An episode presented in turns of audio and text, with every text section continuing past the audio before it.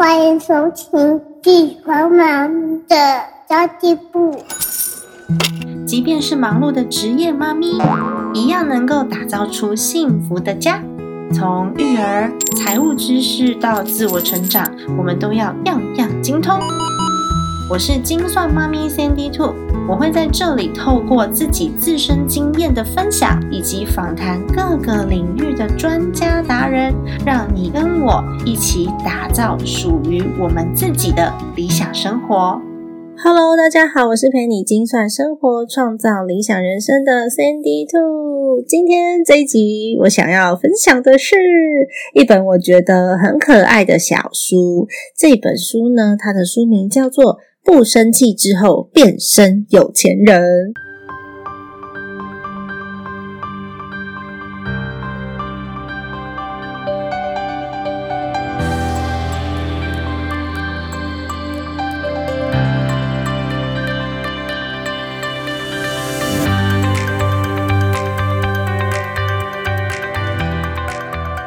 我觉得这个主题蛮有趣的耶。那这本书我是在读册生活上面买的，没有在打广告的意思，就是我常常会在读册上面卖我的二手书，所以呢，我在上面就会累积很多的，就是现金点数，然后就可以拿来买其他的书。我通常也会选择二手书啦，除非是那本书是全新出版，所以二手书的市场上面还没有的，我才会买新书。但是今天这一本书呢，是个意外，就是。呃，我在读册上面买另外一本我想要买的书的时候，看到了这本封面蛮可爱的，然后再加上这个主题我很喜欢，因为我自己也是从一个很没有耐性、比较容易生气的人，变成现在这样不太容易生气的体质，这真的是培养来的，不是说什么天生脾气不好的人就要一辈子脾气不好的，没有这回事。我变成像这样子的体质之后，我觉得人生真的变得很。棒！我非常非常喜欢我自己现在的样子。我每次讲到情绪这件事情啊，大家应该听我讲了非常非常多次了。我自己是推荐一本书，叫做《情绪之书》，然后很厚很厚一本哦。它其实。真的是稍微比较难阅读一点，它比较像工具书，就是我们去翻找自己是哪一个情绪。可是我没有办法从头然后把它念到最后一页，没办法，我就是把它当工具书这样用。所以我一直在找寻一个比较。好解释为什么情绪跟你的财务、跟你的富足心态会有正相关的解释方法。所以看到这本书的时候，我觉得，诶，这个书名好适合我，我就买来看看，是不是它的阐述方式是比较简单易懂的。那下次我再跟大家分享关于情绪跟财务、财商之间的连接的时候，也会比较好入门。所以我看完这本。不生气之后变身有钱人，突然间发现，哎，这本书解释的还蛮清楚的，可以让大家先了解为什么情绪会跟你的人生。成就跟你的财富有正相关，接下来你就有更多的动力来了解自己的情绪。看完这本书只是懂那个道理而已，它并没有办法直接帮你解决情绪问题。但是你懂了之后，你会更有动力的想要去解决。这时候再回头看我推荐的那本情绪之书，它才会对你有真正的帮助哦。否则你也会不知道怎么去运用那样子的工具的。那么不生气之后变身有钱人。难道有钱人真的都不能生气吗？还是生气了钱财就会变不见呢？我觉得都不是诶，因为情绪是正常反映出自己的内心的，所以这些情绪很容易暴怒的人，通常都是稳定不下来。那为什么会有稳定不下来的状况？就是焦虑啊，或是有不顺心的事情啊，然后对自己可能有一些不满呐，对生活有很多很多的不满呐。这时候呢，通常你会很容易进入到愤怒。那作者他就开宗明义的就讲说，生气通常是因为你不知道发怒以外的解决方法。不得已才用发怒来呈现哦，所以当你把怒气泼洒在别人身上的时候，通常自己也没办法息怒，你就会越讲越生气，越讲越生气，越讲越生气。那你在生气，对方也在生气，大家都在生气，你没有解决问题，然后把大家都搞生气了。所以这件事情呢，它只有发泄自己的作用而已，它并没有任何后续的好处，还会让人际关系恶化。谁想要跟一个常常在那边发脾气，然后常常在那边下狠话，然后就是唠狠话的人合作呢？没有嘛，我们也不想啊。这样子的厂商，我。都来不及了，我还跟他合作这样子的业务，我怎么可能会来跟他合作呢？那谁想要跟一个常常就在那边因为一些小事情就爆炸，然后就生气，然后就发怒，甚至把怒火自己在公司不顺心的这个怒火回到家就发怒在小孩跟老婆身上的这种人，你想要跟他天长地久吗？那我 calling 当然是有机会就跑喽。所以愤怒这件事情。会让你丧失很多的机会，所以有钱人才不吵架呢，因为那 CP 值真的太低了，没有意义。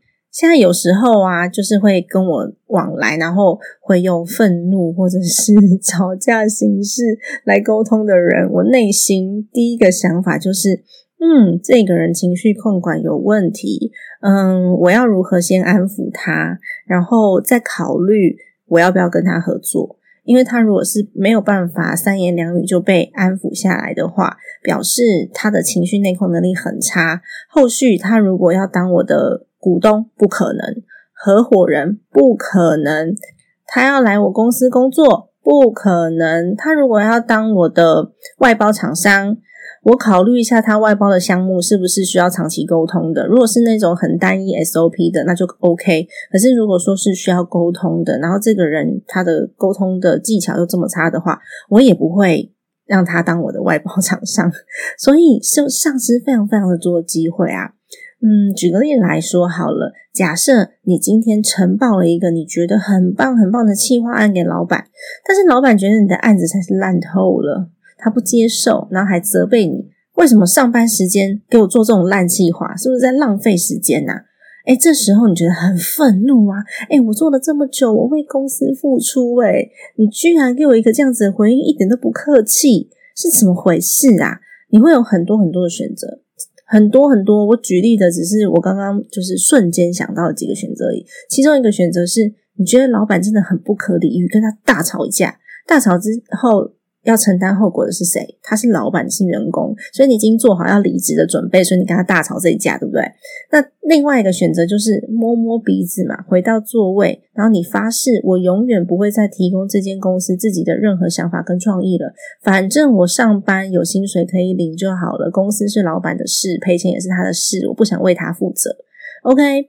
这件事情呢，就是受贿的 zero 没有人，但是呢，被伤害到的有两个人。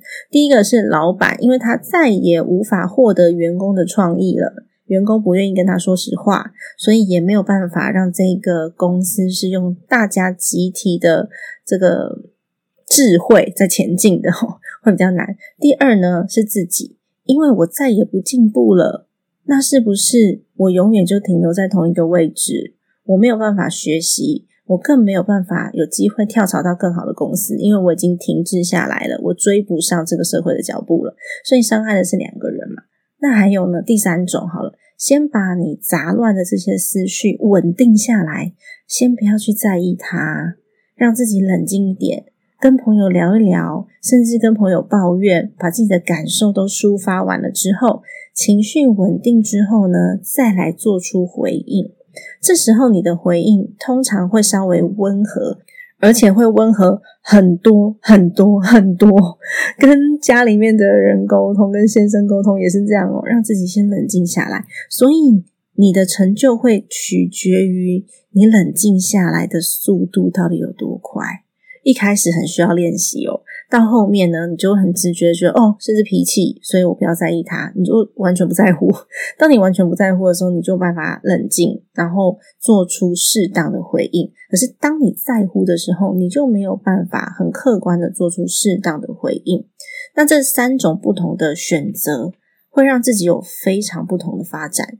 所以，其实，在日常生活当中，那些小小的事情，都可以决定我们的事业发展。财富累积的状况跟人际关系怎么样？那这本书的作者呢，他叫做森赖繁志，他是一位日本人，听四个字就知道是日本人了嘛。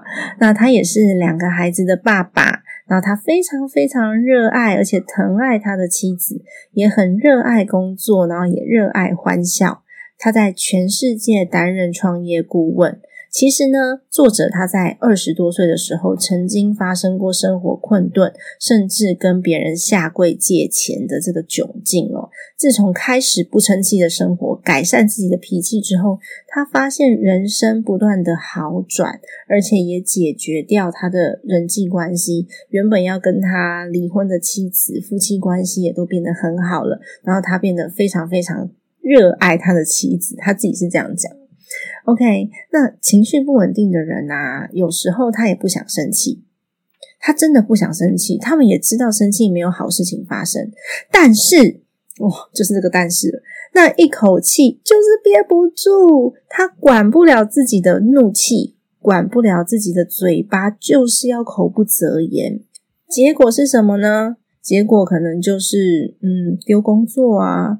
或者是夫妻关系破裂啊，跟同事不愉快啊，那工作上很难顺顺利利，所以这本书就是告诉我们怎么样去避免生气的。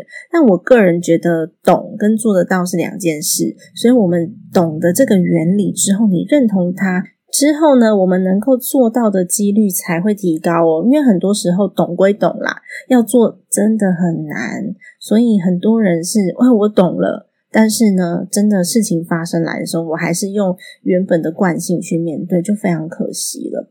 所以情绪不稳的人，很多时候他不是真的想要生气，他是真的忍不住。你有没有听别人跟你说过一句话？我觉得常常我们都会听到那句话，叫做“你以为我想生气，还不是都是因为你 blah blah blah blah blah”。但是同样一件事情，每个人面对的方式不一样啊，所以你只是把你自己。情绪管控不好的这个原因归咎给别人而已。作者其实他也有说到，常常发怒的人也是受到了成功经验的影响。我只要生气就会有效，这个是一个成功经验哦。这点我非常非常认同。所以我只要对对方生气，他就会认同。所以我就一直用同一招，因为我也不知道怎么办，我就常常对下属。对老婆、对小孩生气，其实我自己有时候也会，就是忍不住那个怒气。最近最常发脾气的是因为我儿子的英文课，他最近就在上那个 O I K 的英文课嘛。如果大家想要更了解 O I K 是什么样子的课程的话，可以点选下方的资讯栏，我会把它放在那里。不过呢，重点是他已经上了这么多堂英文课了，他最近。给我发脾气，他给我闹情绪，那我也不知道怎么办啊！所以呢，我就只能够生气。最近的状况是因为他很喜欢的那个老师，他完全没有开放任何的课程时间。我在猜，可能老师去度假了啦，所以他就没有开放可以选他的课。那上别的老师的课，他就觉得。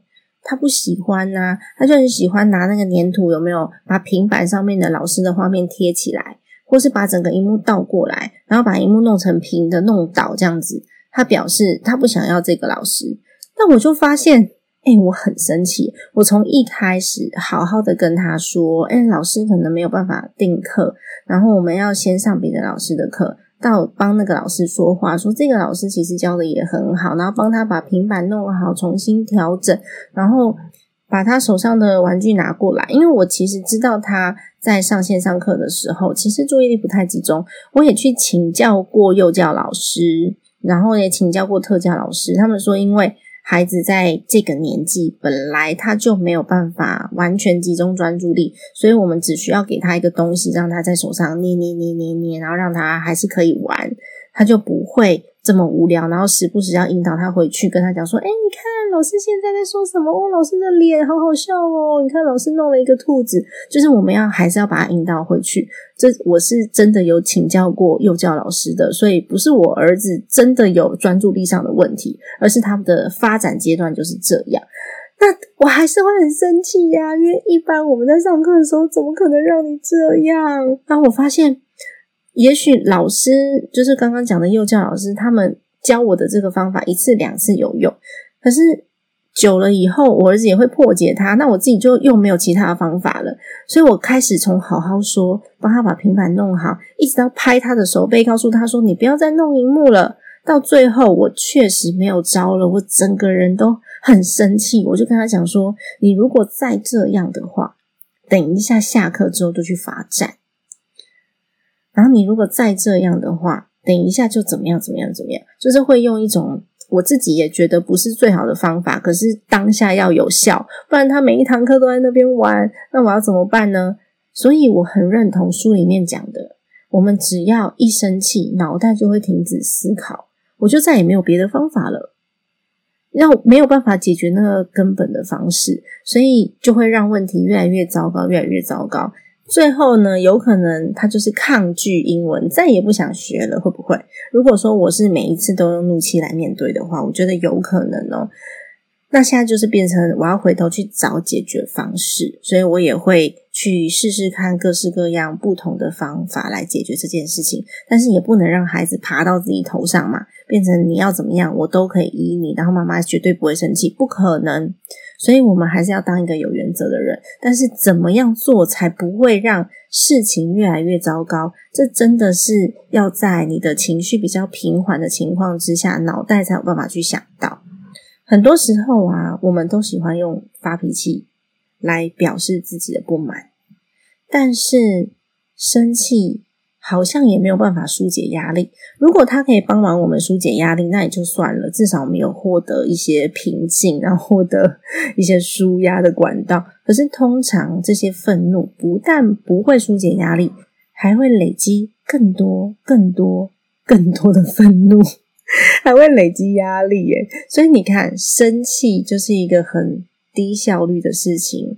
所以所谓的这些成功人士啊，或是有钱人呐，很有成就的人呐，他们很讨厌负面成效。所以这么低效率又负面成效的事情，大部分有成就的人都不会浪费时间去做。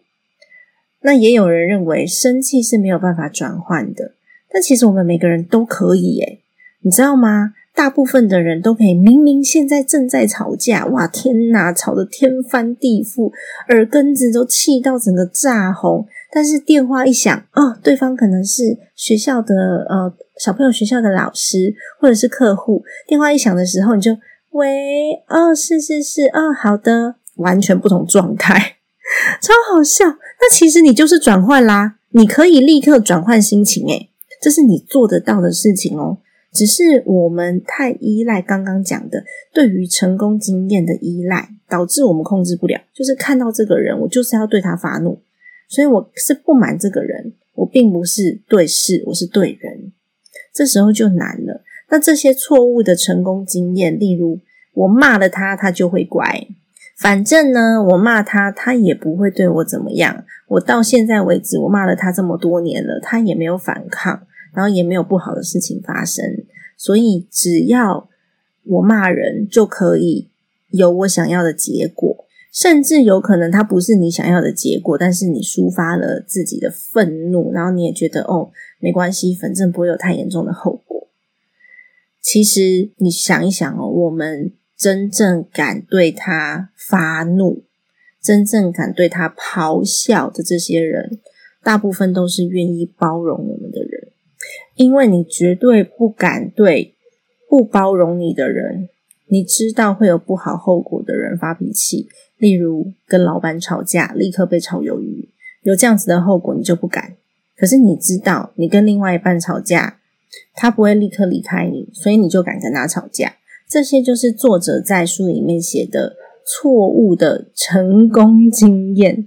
于是呢，我们就会一直不断的对包容我们的人发怒，然后那些不包容我们的人，你发怒一次看看啊，立刻就变成拒绝往来户了，好吗？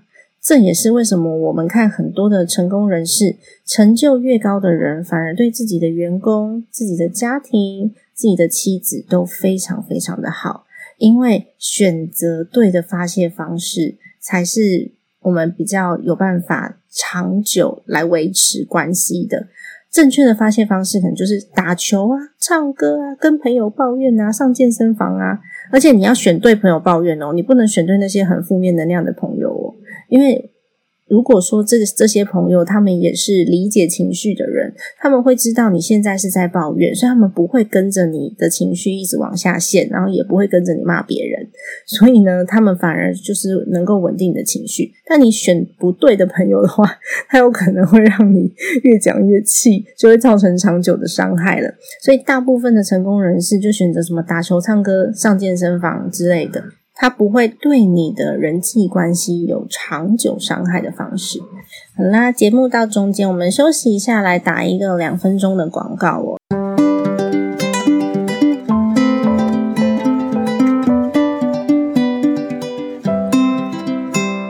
因为我最近长时间在家工作，常常会觉得腰酸背痛，然后我就开始研究那个正脊坐垫，因为我发现我的。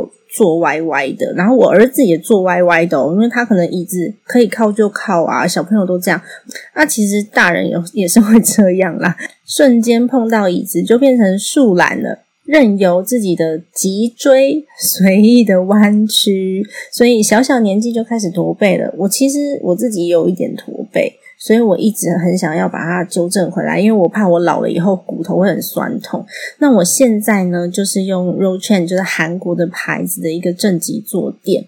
那我自己在接这个团购之前啊，我实际做了四个品牌，所以呢，我绝对会非常非常公正的来讲我对这个品牌的看法。它绝对不是我做过最舒服的。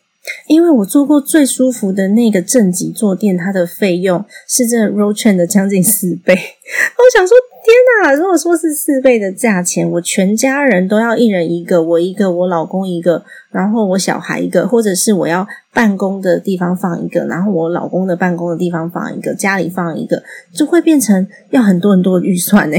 小预算变成大预算，其实我绝对不会做这种事情哦。那我就尽可能的用相同的价位商品下去做比较。如果我需要随时随地都让自己的脊椎是很正的，我必须随时都可以做到这个垫子嘛，而不是说我只买得起一张，然后就只能放在家里某一个位置。所以我还是会去用预算去回推的。我觉得 r o c h a n 这个椅子的挺度已经算是很舒适的人，它可以让整个背部。都会有被挺起来的感觉，然后你的屁股会重心会往前，那就不会一直想要往后靠。所以如果你本身的脊椎没有那么直那么正，像我现在就坐着，我现在就是到哪里去我都会拿着，因为我很希望我的那个脊椎可以被稍微矫正一下，然后不要那么酸痛。刚开始如果说你去买那种，嗯，一下子坐下去你会觉得整个人背部很舒服，但是包覆感很重的那种。也会比较贵啦，像那一种通常就是医疗的效果会比较好，但是会很酸很酸，因为一开始我们的脊椎可能还没有被调整好，就没办法久坐。反而 rochain 给我们一个弹性的空间，它是很有弹性的，但它可以承受三百五十公斤，所以不用担心它会断掉。那儿童款的话，承重大概是两百公斤左右。我自己会尝试把全部的身体都往后靠，然后直直的伸展。或是你可以把坐垫放在地板上，整个人躺下，然后手往后伸直。你在网络上也可以查到相关的影片，我觉得非常舒服，全身拉筋的感觉。至于它的那个商品特性啊，什么两百多项专利啊、认证啊、设计大奖啊、骨科医生、妇产科医生推荐 SGS 测试，这种就网络上面的广告都有，大家可以自己去看。这就算是基本配备，如果这些基本配备没有的话，那也那事实上我也不会来使用，所以大家可以自己去看呐。那如果有人跟我一样，你是睡前会带孩子读绘本的，那更好。我自己之前是读绘本的时候啊，因为是睡前的嘛，一定在床上，然后我就会有两个枕头垫在我的背后。但其实你念完两本书之后还是会很酸，而且小朋友的坐姿也是不正确的，所以我就会把它拿到床上去使用，我觉得非常非常棒。那么因为这次接了 r o c h a n 的团购，所以呢大家可以去点看看，如果你有需求的话，也可以稍微参考一下。我个人觉得是一个 CP 值比较高的选择啦。那么团购的时间是九月十四号到九月二十一号，大家也可以去参考一下哦。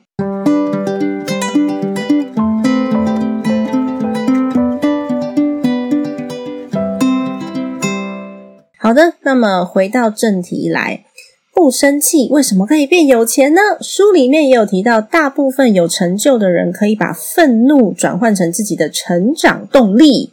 例如，我刚刚不是举例说我儿子不好好上课吗？然后我发现我自己不懂得怎么沟通，所以我只能生气。于是我就去找了沟通的课程来上，培养自己正向沟通的能力，然后去询问幼教老师，去询问特教老师，有什么样子的方式可以跟我儿子的这个情况沟通，而不是呢，我选择持续用生气的方式来跟孩子接触。那这个就会是我的成长动力，因为我有了更多更多的学习了。所以有钱人他不吵架，大部分是因为真的吵架没有用，然后又伤感情，然后有可能之后呢合作机会就破裂了。那你知道商场上嘛，没有人要树立敌人了，大家都互相友好。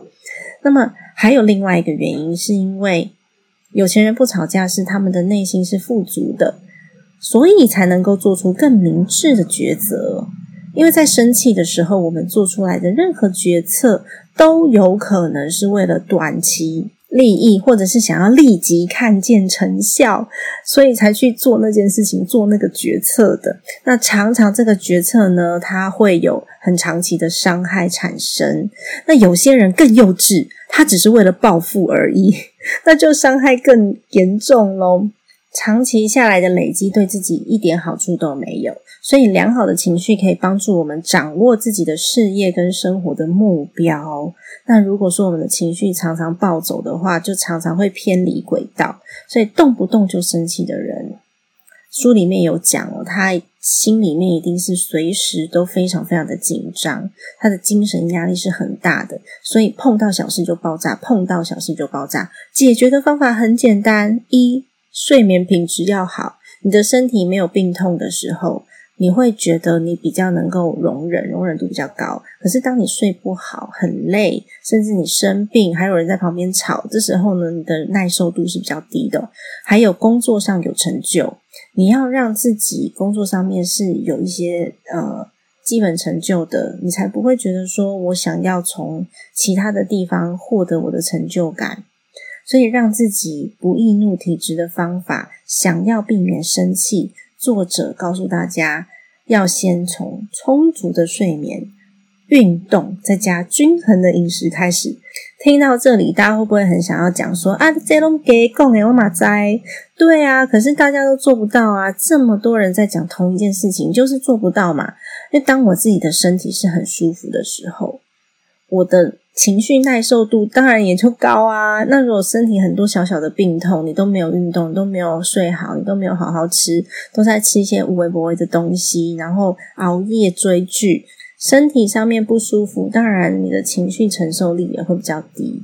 那再加上万一在工作上面又没有成就的话，你的情绪耐受度会再更低。那有时候我们也会因为嗯。对方跟我们思考的角度不一样，跟他人意见不合的时候，都觉得自己才是正确的，那不想输，所以把讨论搞成争论，差一个字差很多。讨论跟争论，当你把讨论变成争论的时候呢，就会发展成争执，争不过就发怒了。但其实讨论本身就是思考方式跟意见的不同而已吧。书里面有提到哦。嗯，你说别人不同，大家不会生气；但是你说别人不对，就很容易引起争执。所以，其实我们可以练习回答说：“啊，原来如此啊！哦，原来你是这样想的。那我的想法是什么？什么什么？”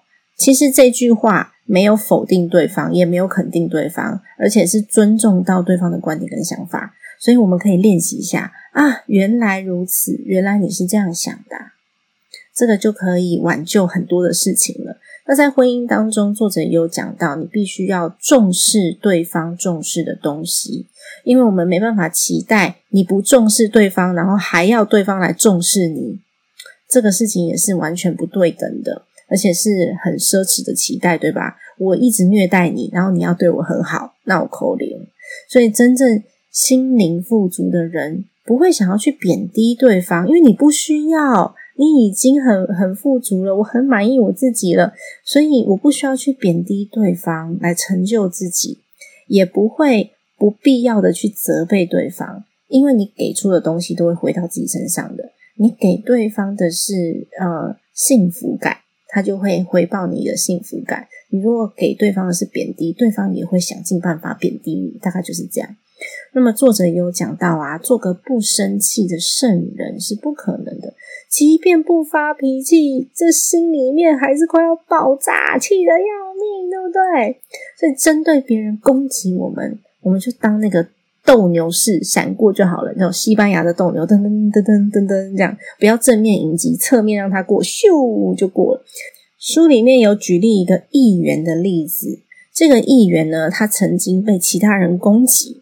然后那个人问他说：“为什么政治家都跟你一样愚蠢？”这时候呢，他的回应是什么呢？